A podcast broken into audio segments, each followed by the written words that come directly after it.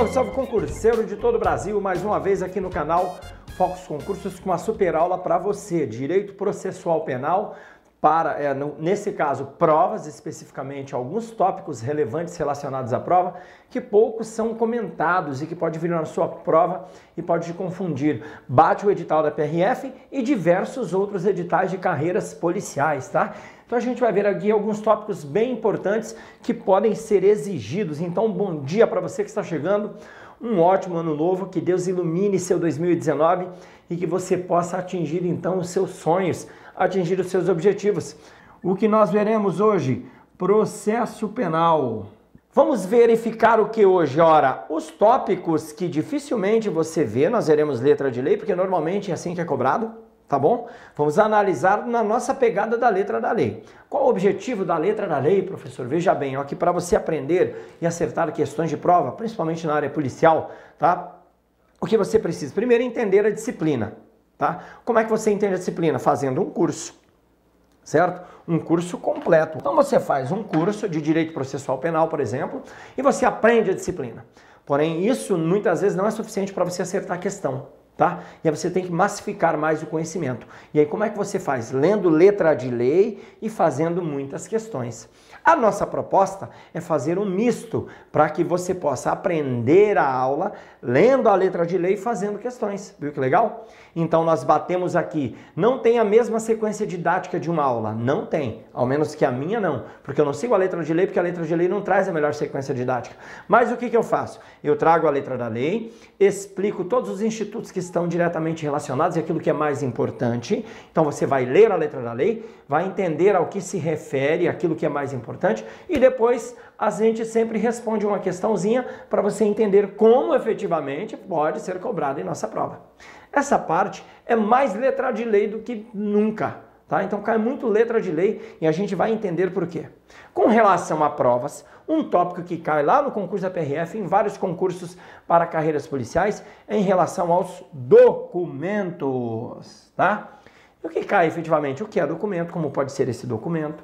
Tá? A validade desse documento pode cair. Porque documento pode ser meio de prova? Sim, pode ser meio de prova. Isso pode ser cobrado em prova. Vamos ver então o primeiro dispositivo relacionado a documento, está lá no artigo 231.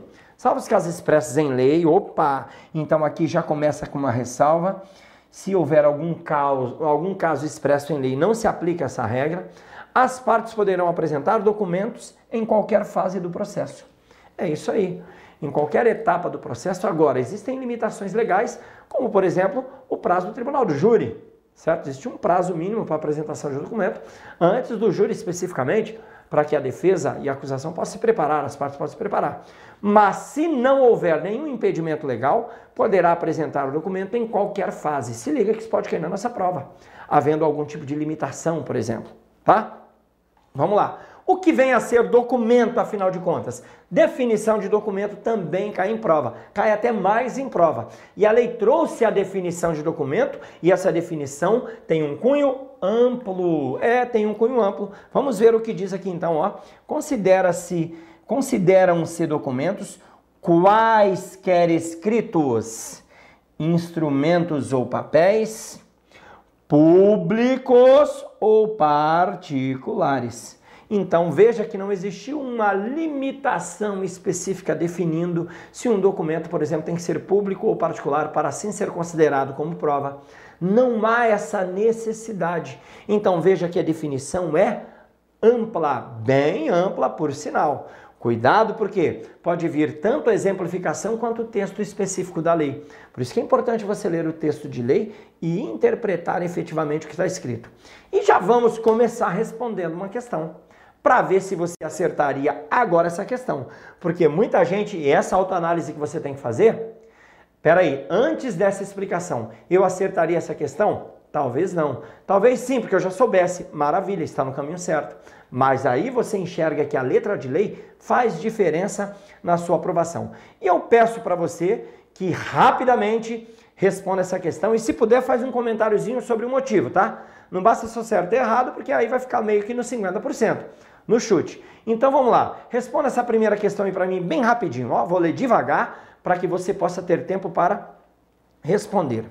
Para os fins de prova documental, então está se falando de documento a ser formalizada na ação penal. O que é formalizada? Aceita como prova na ação penal, tá bom? Consideram-se documentos apenas os escritos, instrumentos ou papéis públicos, cuja originalidade pode ser oficialmente comprovada? Opa!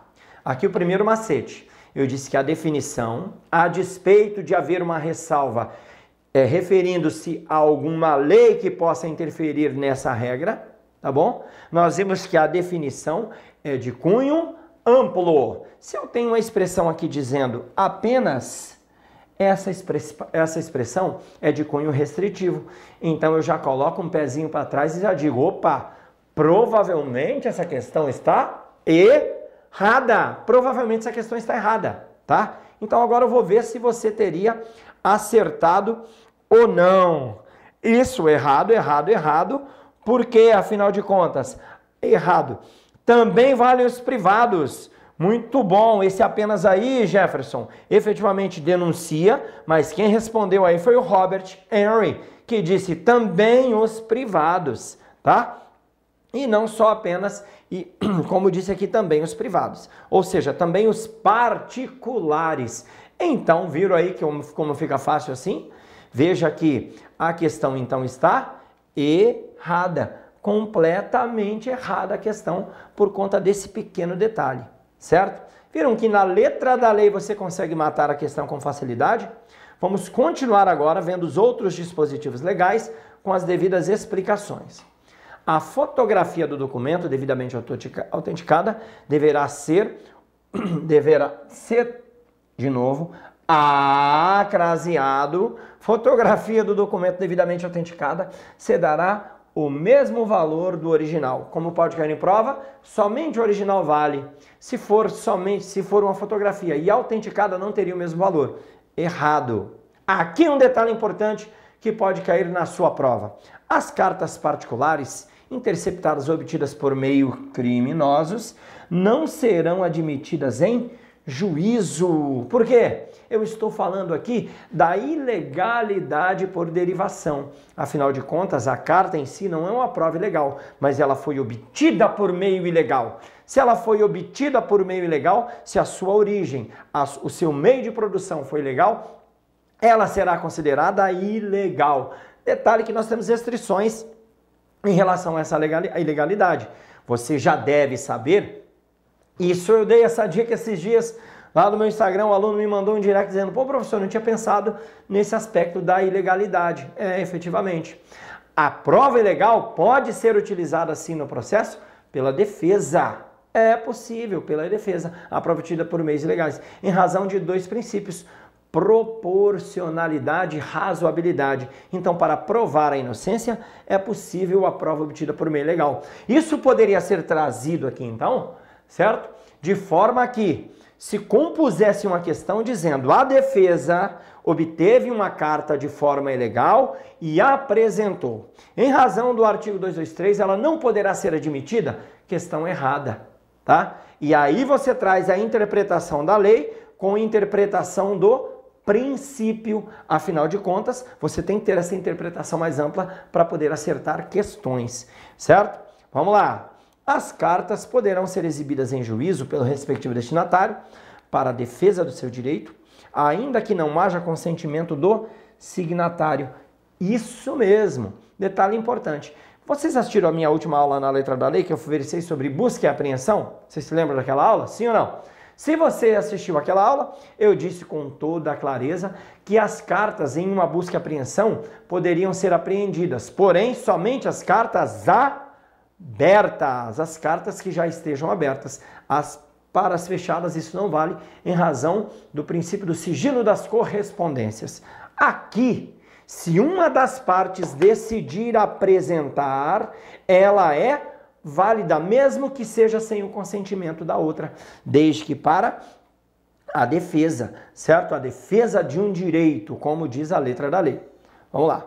Se o juiz tiver notícia da existência de documento relativo a ponto relevante da acusação ou da defesa, providenciará, independentemente de requerimento de qualquer das partes, para juntá-lo nos autos se possível. Aqui é também, e aqui a gente vê de forma transversa, lá na parte geral da prova, a pergunta é a seguinte, você responde sem pensar. O juiz pode de ofício mandar produzir prova, haja vista a necessidade de imparcialidade do juiz durante o processo? Pode ou não pode?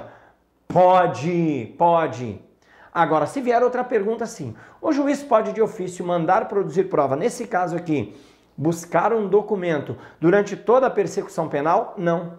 Durante a investigação, ele deve ser provocado para determinar a produção de provas. Já durante o inquérito, não. Então, ou melhor, durante o processo, apaga, apaga o inquérito. Durante o processo, não. Durante o processo, as provas podem ser produzidas pelas partes e pelo próprio juiz de ofício. Então, o juiz toma conhecimento de um documento existente em determinado local e esse documento não foi apresentado ao processo. Ele pode sim providenciar, independentemente de requerimento de qualquer das partes, a produção dessa prova. Ou seja, a juntada desse documento ao processo, desde que seja possível, tá? Continuando então. A letra Cadê?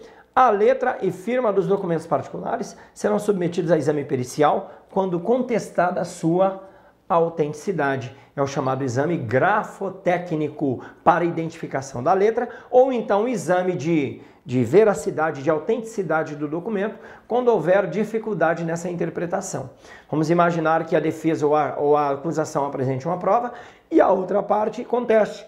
Diga, não, essa certidão é falsa, ela não foi expedida pela Justiça Federal. Esse, esse atestado, ele é falso, ele foi produzido após determinada circunstância que ele justifica. É possível, então, tudo ser periciado para a identificação daquilo que está primeiro, da autenticidade desse documento. Se ele foi produzido à época certa, por exemplo, ou se ele é, foi produzido pela pessoa que assina ou por um órgão oficial ou não. Continuando. Os documentos em língua estrangeira, o que fazer com eles, afinal de contas? Sem prejuízo de sua juntada imediata, serão se necessário, traduzidos para por tradutor público ou, na falta, por pessoa idônea nomeada pela autoridade. O que, que pode cair na nossa prova? O documento estrangeiro não será juntado ao processo, sendo juntado somente a sua tradução em razão do princípio da publicidade. Haja visto que as pessoas não, as pessoas que não entenderem o idioma não vão, não vão poder entender o documento. Questão errada. Eles são juntados, ó, imediatamente. Agora, se necessário for, e aí quem define é o juiz, em regra é, o que é necessário fazer? É necessário fazer a tradução. Quem faz a tradução como regra? É o tradutor oficial que se equipara ao perito. É, o tradutor oficial se equipara ao perito. Se eu não tiver um tradutor oficial, ora, assim como vale para perícia, vale aqui para a tradução. Encontra-se então uma pessoa idônea que será nomeada pela autoridade e fará então a tradução desse documento. Preste atenção nos detalhes. Vamos lá. As formas públicas só terão valor quando conferidas com o original em presença da autoridade. Se o documento é público, certo? As formas públicas, mais especificamente, só terão valor se forem efetivamente confrontadas com o original, certo? Pela autoridade, na presença da autoridade. Isso aqui avançou um pouco, tá? Quando se fala, por exemplo, não é exatamente como está aqui, mas se fala em uma certidão emitida pela Justiça, você vai passar na Polícia Rodoviária Federal e a Polícia Rodoviária Federal vai pedir várias certidões judiciais para você, tá? Diversas certidões judiciais. Essas certidões judiciais são emitidas direto pela internet. Aí você pensa assim, ó, pô, professor, fica fácil.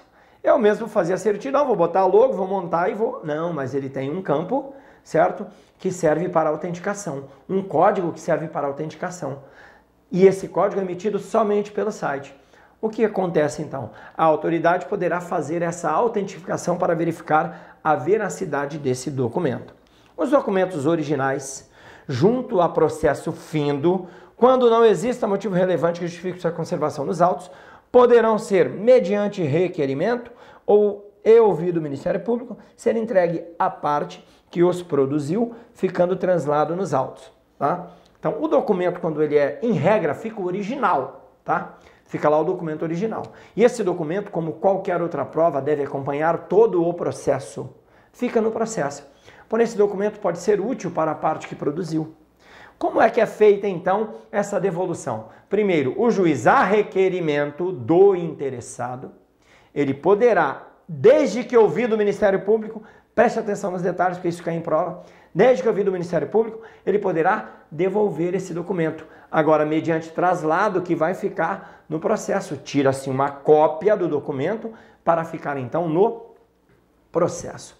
Vamos mudar agora o tópico, já vimos, lembre-se, o nosso objetivo é bater a letra da lei, certo? Assinatura digital, Maria Lúcia, também serve, tá? Vemos aqui a letra da lei, então agora nós vamos mudar de tópico. Vamos verificar agora o reconhecimento de pessoas e coisas e quais são os detalhes que podem cair na nossa prova. Isso está no edital. Então pode cair uma letra da lei aqui bem sem vergonha para te derrubar aquela letra da lei que você nunca estudou. Vamos lá então, ó. Quando houver necessidade de se fazer reconhecimento de pessoas e coisas, proceder-se-á da seguinte forma. Opa! Você já viu em filme, em seriado policial, quando se faz reconhecimento, coloque-se um monte de pessoas uma ao lado da outra e aquela pessoa que tem que reconhecer, que pode ser a vítima, que pode ser uma testemunha, que pode ser outro acusado, o que importa é alguém tem que reconhecer alguém, tá? Ele vai apontar dentre aquelas pessoas a pessoa ser reconhecida. A pergunta é: o reconhecimento só vale somente para a pessoa que está sendo acusada? Só para o acusado? Só para o indiciado? Não, para qualquer pessoa que tem que ser reconhecida. Vamos imaginar que a outra parte apresente uma testemunha. Essa testemunha estava na cena do crime e efetivamente por, por isso, por isso, por aquilo. Aí alguém contesta: não, não era essa pessoa. Não era essa pessoa. Ou então, alguém quer apresentar uma testemunha e essa pessoa mesmo nega, diz eu não estava na cena do crime, porque a testemunha tem a obrigação de contribuir com a justiça. E ela diz eu não estava na cena do crime. É possível então um reconhecimento dessa pessoa, tá bom? Então esse é um detalhe. Agora a lei traz os procedimentos que devem ser cumpridos para que o reconhecimento seja considerado válido. Quais são esses procedimentos, ó? a pessoa que tiver que fazer o reconhecimento será convidada a descrever a pessoa que deva ser reconhecida. Não entendi, professor. Ó, antes de qualquer coisa, certo? Antes de mais nada, é necessário fazer uma breve descrição. Para quê? Para que a autoridade policial junte pessoas que são parecidas, para que não haja um induzimento. Vamos imaginar que o acusado seja oriental, por exemplo. Oriental. E aí se coloca para reconhecimento cinco pessoas: um negro, um loiro, um, um gordinho, um alto e um oriental. Existe a grande possibilidade daquele único oriental dentre as pessoas ser indicado como a pessoa que está sendo reconhecida. Porque ela está sendo direcionada. A pessoa não vai ter que fazer um esforço cognitivo para tentar interpretar os sinais que ela está se lembrando e aquilo que ela está vendo, tá? É por isso que há efetivamente a descrição anterior e é necessária. Então, se é negro, coloca só negros. Se é branco, se é loiro, coloca-se só loiros. Se são orientais, colocam-se só orientais. Certo? Preste atenção agora. A pessoa cujo reconhecimento se pretende será colocada se possível, ao lado de outras pessoas que com ela tiver qualquer semelhança. Olha que legal? Então a lei se preocupou com isso, convidando-se quem tiver que fazer o reconhecimento a apontá-la. Ah, é oriental? Então coloca lá. Cinco, seis orientais, todos parecidos, tá? E o cara vai ter que identificar, ele vai ter que se esforçar para efetivamente dizer quem é, trazendo mais veracidade para a produção da prova. Se houver razão para recear que a pessoa chamada para o reconhecimento por efeito de intimidação ou por outra influência não diga a verdade em face da pessoa que tiver de ser reconhecida, a autoridade providenciará para que esta não veja aquela. Não entendi nada, professor, que confusão. Diferente do que está nos, nos filmes, aquele espelho, né? Espelho de, de dois lados, né? um lado é espelho e outro não. Um vidro espelhado, um lado é espelho e outro não. O CPP não previu isso como regra, não. Tipo assim, cadê, os, cadê quem vai ser? Aí eu aqui, as pessoas ali, eu digo, eu acho que foi esse aqui. Pronto, tá identificado. É lógico que não é bem assim, né? Existe essa possibilidade? existe a possibilidade. Porém, o CPP traz como uma condição. Se houver a possibilidade da pessoa não dizer a verdade em razão, por exemplo, de uma intimidação. Isso eu expliquei lá no meu Insta, tá? Fiz um, um vídeo especificamente para explicar isso. Isso que é legal você usar as redes sociais para aprender, tá? Para aprender e não para perder tempo. Então siga-me lá no Instagram, arroba professor Marcelo Adriano, no Face também, que eu sempre posto as dicas nessas redes sociais. Você entendeu então? Então, ó, junto às pessoas semelhantes, sempre que possível, tá? Existe. E se não tiver, se eu não conseguir cinco, seis orientais, aí fazer o quê? Tá? Sempre que possível. Vamos lá então, continuando. Do ato de reconhecimento, lavrar-se auto pormenorizado, subscrito pela autoridade, pela pessoa chamada para proceder ao reconhecimento e por duas testemunhas. Veja que na produção de provas sempre há necessidade de se testemunhar para se, para se atestar a veracidade. E normalmente são duas testemunhas, tá? Normalmente duas testemunhas. Então é óbvio que, feito o reconhecimento, lavra-se então um ato pormenorizado, ou seja, detalhado de tudo que foi apontado, tudo que foi dito. Certo? Quem assina? A autoridade que procedeu ao procedimento. Quem reconheceu, tá? Quem está reconhecendo e duas testemunhas. O disposto no inciso 3 desse artigo não terá aplicação na fase de instrução criminal ou em plenária de julgamento. O que diz o inciso 3? Ora, a situação de pessoa chamada para reconhecimento onde haja intimidação, tá bom? Onde haja intimidação. Não vai se aplicar na fase de instrução criminal nem no plenário de julgamento, quando se fala em tribunal do júri aqui. No reconhecimento de objeto, proceder-se às cautelas estabelecidas no artigo anterior, no que for aplicável. E aí a pergunta que pode cair em prova. Está previsto o reconhecimento de pessoas, mas não está previsto o reconhecimento de objeto. Questão errada, completamente errada. Está previsto sim. Então veja que se é necessário reconhecer a arma de um crime, uma faca, Ora, o que fazer? Primeiro, pedir a descrição da faca. Como era essa faca? Era grande, tinha um cabo preto, tá, tá, tá, tá, tá. tá. Pega assim, então, uma arma que efetivamente se atribui e que se quer reconhecer. Outras facas, se eu botar uma metralhadora, o cara vai dizer, não é metralhadora, é essa faca. Outras facas que sejam parecidas e tudo aquilo que for aplicável será feito, então, para esse reconhecimento. Então, reconhecimento de objeto é possível. Peraí, Deixa eu fazer uma pergunta aqui para você. É possível reconhecimento por foto? É possível reconhecimento por foto. Só que o CPP não trouxe essa prova descrita na sua letra, ou seja, não tenho previsto legalmente positivado. Mas aí eu pergunto e você responde, porque isso também pode cair em prova. Toda prova, para ser válida, precisa ser nominada, precisa estar positivada na lei ou não? Não, o entendimento de prova é amplo. Ele pode estar previsto na lei, mas pode também não estar. Não tem problema nenhum. É a chamada prova inominada. Ela também é considerada válida, só não está prevista na lei. Certo? E aí é o juiz que vai julgar dentro do procedimento se aquela prova será válida ou não será válida. Vamos lá. Outro ponto importante. Se várias pessoas forem, se várias forem as pessoas a efetuar o reconhecimento de pessoa ou de objeto, cada uma fará prova em separado, evitando-se qualquer comunicação entre elas. Por que isso? Para que uma não influencie a outra. Então lembra? Tem lá, como é o indivíduo? Ele é alto, loiro, de olhos verdes, malhado. Aí pega vários caboclos, alto, loiro, de olhos verdes, e várias pessoas vão reconhecer, porque várias pessoas viram. Chega o primeiro, e aí? Você acha que foi aquele? Se o cara estiver ao lado, ele pode se sentir, ele pode ser influenciado. É realmente, eu acho que é aquele vai e aponta. Tá bom? Então, o ideal é que seja tudo isolado. Chega um, reconhece, para lá, não, não se comunica com aquele. Chega o próximo, reconhece, e assim por diante. Vamos fazer uma questão, então. Mais uma vez, eu peço que você responda.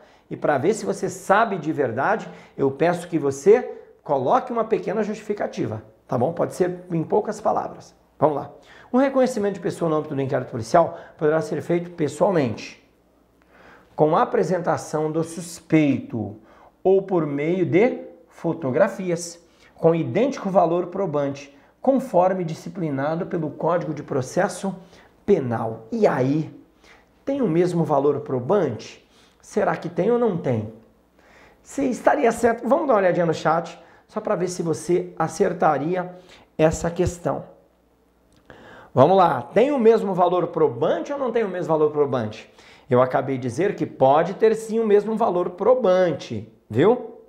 Vamos lá, vamos lá, responda aí que eu estou esperando. Eu sei que tem um delay até você começar a responder, mas vamos ver o primeiro que vai responder aqui, certo? Vamos lá, vamos lá. Certo, provas têm o mesmo valor, até aí tudo bem. Não está disciplinado no CPP. Muito bem, Maria Lúcia Lopes. Errado. Não está disciplinado no CPP. Não é uma prova nominada. Tá bom? Então, item errado. Não está no CPP. Muito bom. A primeira a responder aí foi a Maria Lúcia Lopes. Questão errada. Eu sei que o texto da questão ela tem uma certa inconsistência. Vou mostrar por quê. A inconsistência que ela tem. Por quê? Porque dá a impressão que esse conforme disciplinado no Código de Processo Penal refere-se ao mesmo valor probante, mas mesmo isso também não está disciplinado. Lá não diz sobre a prova, não está efetivamente disciplinado nesses termos. Então, questão errada. Vamos continuar aí. Para, vamos fazer mais uma questãozinha. Agora você vai acertar, tenho certeza absoluta. É considerado como meio de prova direta o reconhecimento de pessoa por intermédio de fotografia. E a sua validade, disciplinada no CPP, está condicionada à presença da autoridade policial judiciária, devendo ser observado o procedimento de colocar a fotografia de pessoa a ser reconhecida ao lado de outras fotografias de pessoas com que ela tiver qualquer semelhança. E aí, agora eu tenho certeza que você acerta essa.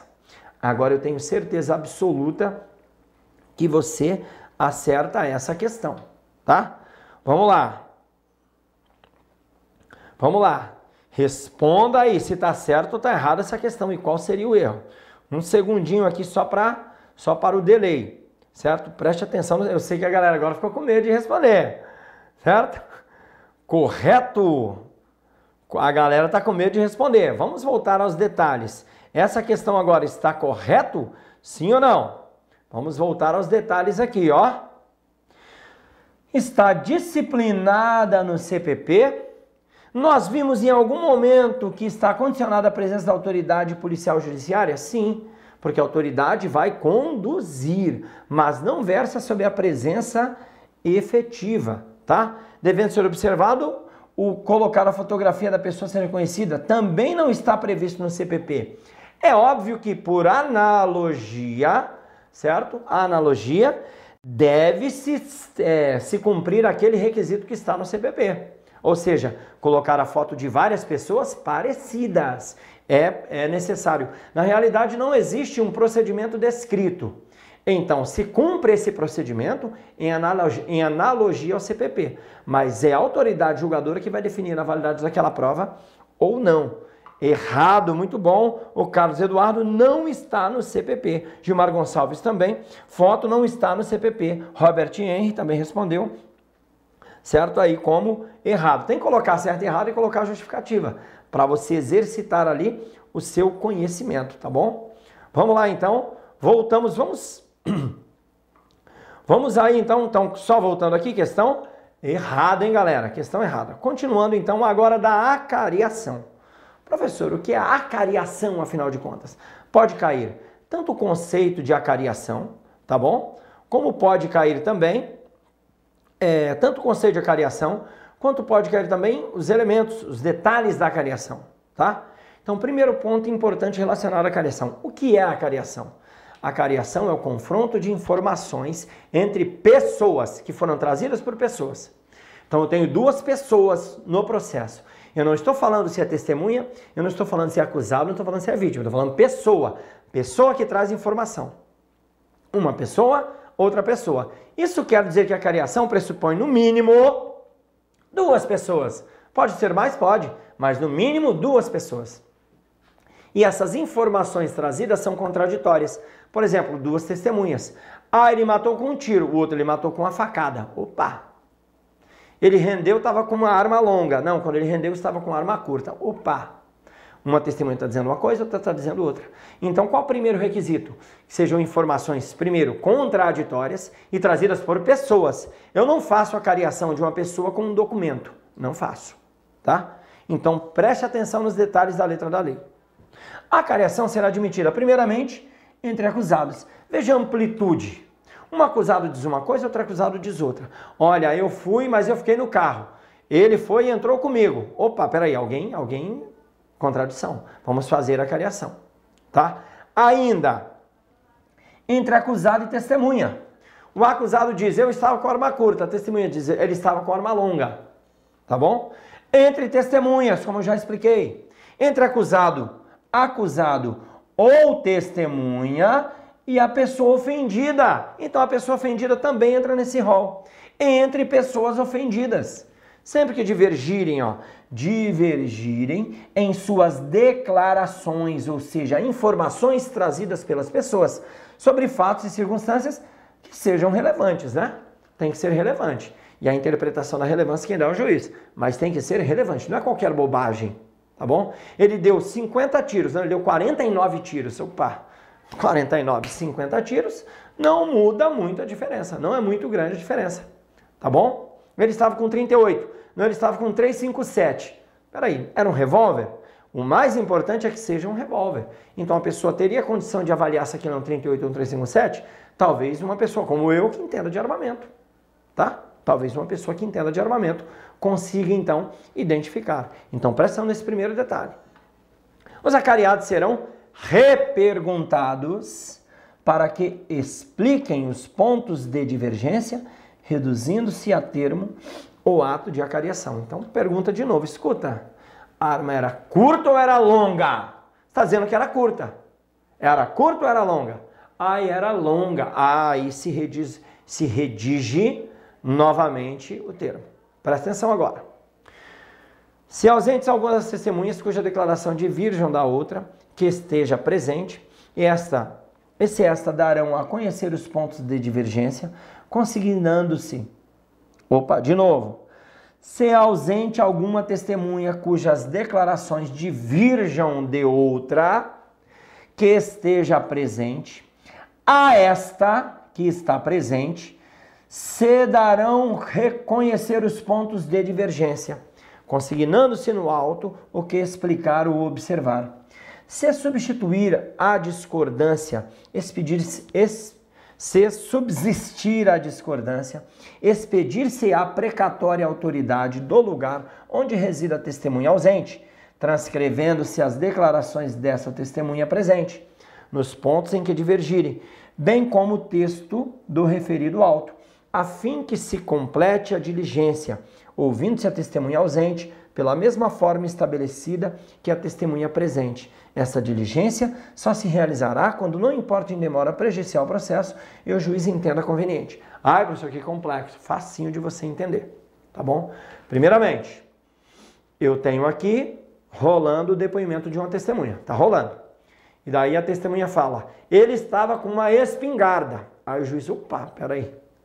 A outra testemunha disse no seu testemunho que ela estava com arma longa, certo? Vamos fazer uma cariação? Vamos fazer uma cariação. As duas testemunhas presentes, tá? Uma aqui, outra aqui. Ele está dizendo que é arma longa, ele está dizendo que é arma curta. E aí, vou mudar realmente, agora eu estou lembrando, é arma longa. Pronto. Uma permanece, a outra é alterada. Fechou. E se uma delas não estiver presente, estiver em outra comarca, sob a jurisdição de outro juízo, o que fazer? Pega-se essa testemunha que está presente e diz para ela, ó, você está dizendo que é arma longa. O fulano disse que era arma curta. E aí? Você vai manter o que você disse ou você vai alterar o que você disse? Se a pessoa alterar o que ela disse, fechou, morreu. Se ela mantiver o que ela disse, não era arma longa, ela que está errada.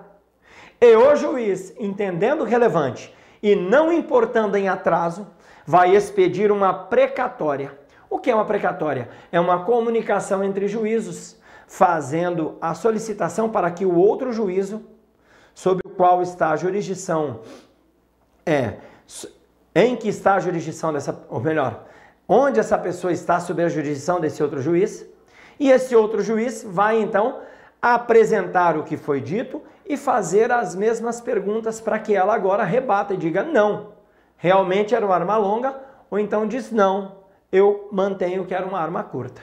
Entendeu? Então esse dispositivo gigantesco trata exatamente disso, de quando houver ausente uma das testemunhas ou um dos elementos que estão ali nesse caso trazendo a informação.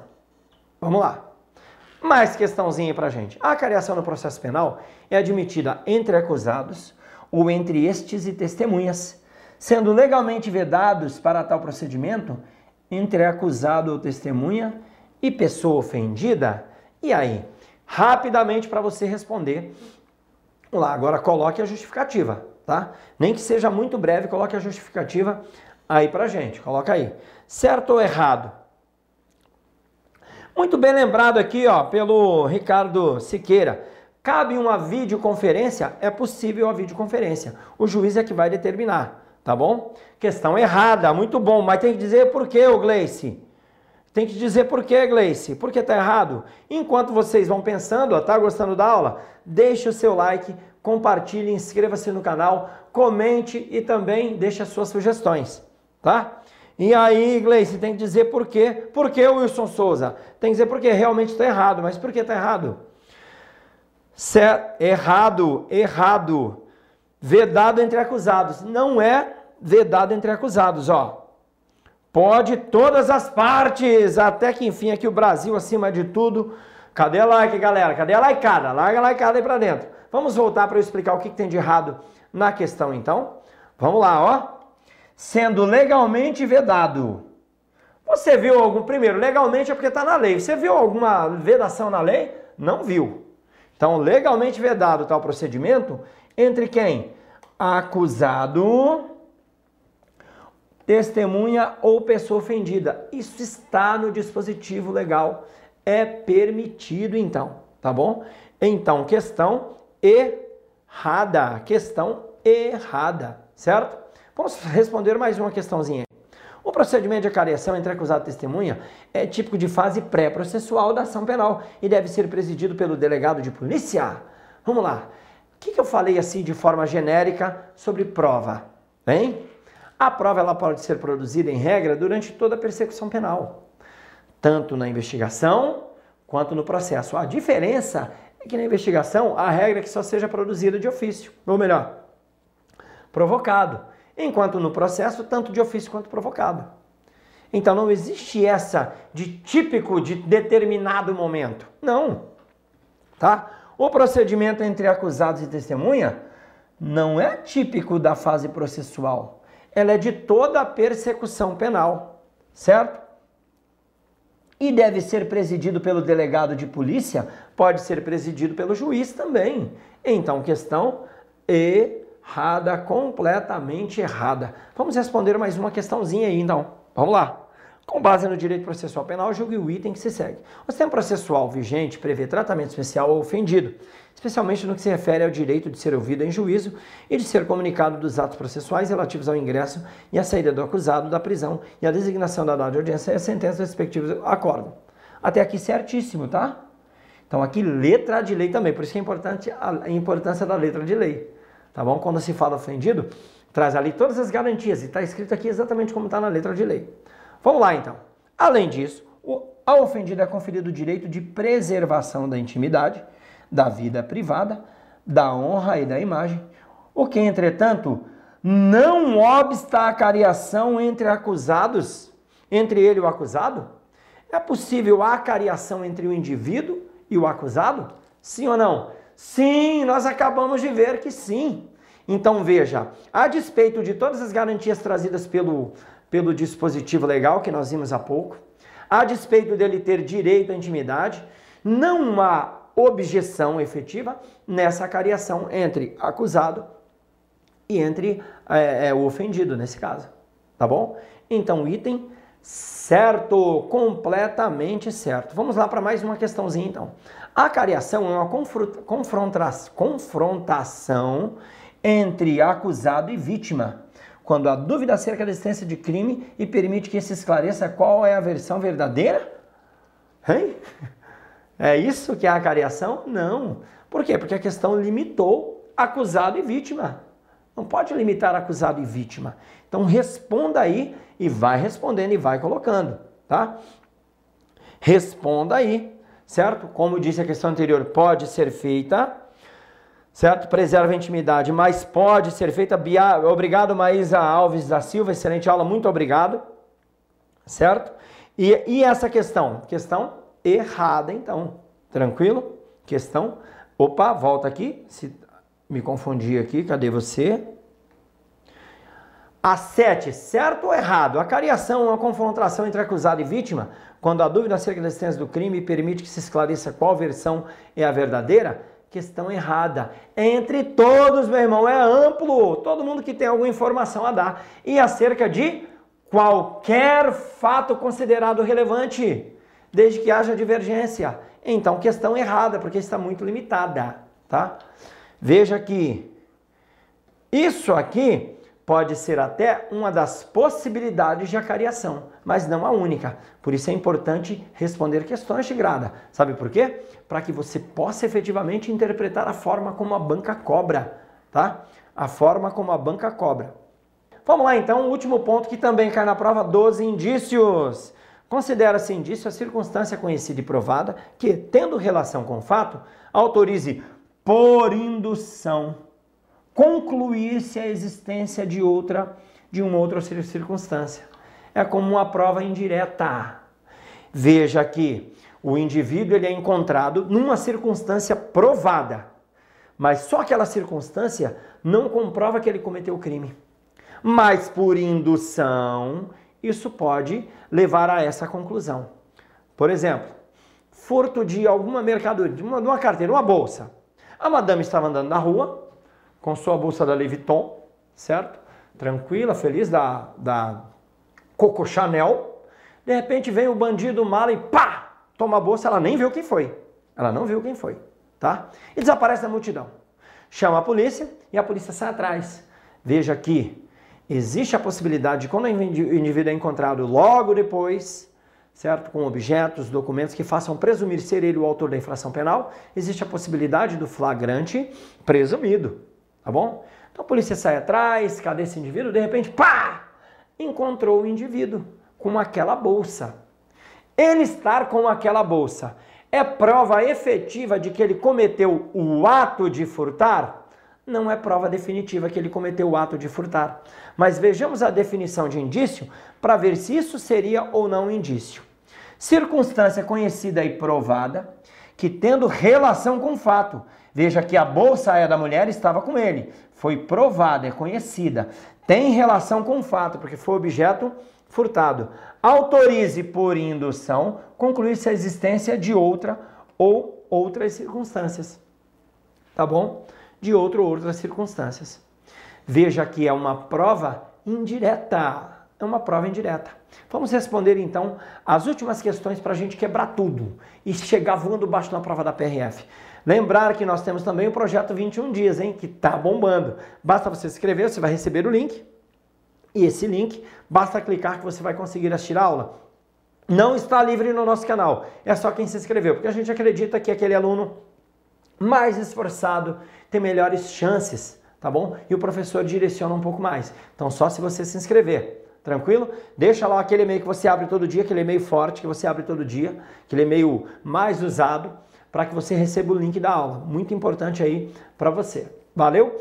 Hoje à noite também nós temos o nosso intensivo, né? Curso intensivo. Estou recebendo algumas reclamações. Professor, 21 dias está no mesmo horário do intensivo.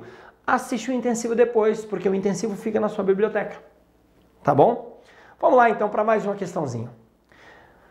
De acordo com o direito processual penal e com o Código de Processo Penal, julgue os itens que se seguem. Nos termos da Lei Processual Penal, o indício é considerado prova plena e direta. Opa! Vai anotando. Uma vez que o seu conhecimento e identificação se perfaz com raciocínio único, que não necessita de qualquer construção lógica para se chegar a uma maior amplitude. E aí? O que é que você acha? Essa questão é muito legal, tá? O que é que você acha dessa questão? Responda aí muito rapidamente, tá? Vamos lá. Essa questão está certa ou errada? Totalmente errada. Por quê? Pergunta Isabel Machado de Matos. Obrigado, Isabel. Totalmente errada. Primeiro, não é o único raciocínio, tá? Ela está completamente errada. E aqui eu não vou pedir para você dizer tudo, tá? E não fala somente também, tá? Não vou pedir para você dizer tudo justamente porque ela é mais complicadinha de explicar. Vamos lá então. Primeiramente, primeiro ponto errado. Nos termos processual, o indício considerado prova plena, não. Por que não é prova plena? Porque o juiz, em regra, não poderá condenar somente com base em provas indiciárias. Ele pode absolver. Isso caiu na prova da Polícia Federal. Ele pode absolver em razão do princípio da presunção de inocência, mas não pode condenar. Então não é prova plena. Eu aqui já marcaria errado e já passaria para a próxima. Tá? Ainda, uma vez que seu conhecimento e identificação se perfaz com raciocínio único? Não. Vamos ler a letra da lei para a gente poder entender, tá? Poder entender, ó. Considera-se indício circunstância conhecida e provada que, tendo relação com o fato, autorize, por indução, concluir, concluir-se a existência de outra circunstância. Então são dois raciocínios. Primeiro, realmente identifiquei o indício, agora eu exercitando a minha imaginação, com base naquilo, eu concluí outra circunstância. Existe lógica. Então não é raciocínio único, tá bom? De novo, que não necessita de qualquer construção lógica, necessita de uma construção lógica para chegar a uma maior amplitude. Então, questão completamente errada, tá? Completamente errada.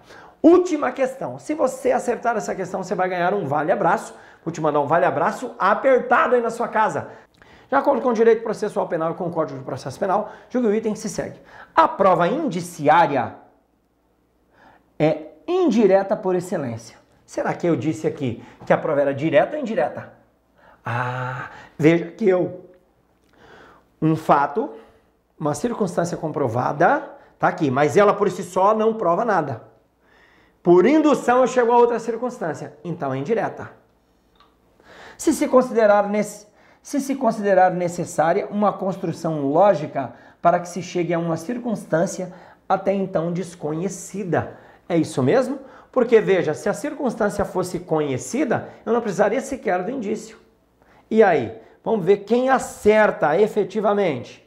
Questão certíssima, não coloca acho não, Maria Lúcia Lopes. Tá certa, tá completamente certa. É uma prova indireta, porque ela precisa de um raciocínio para se chegar então ao consenso. Beijo no seu coração, estamos terminando aqui de novo. Até mais, tchau.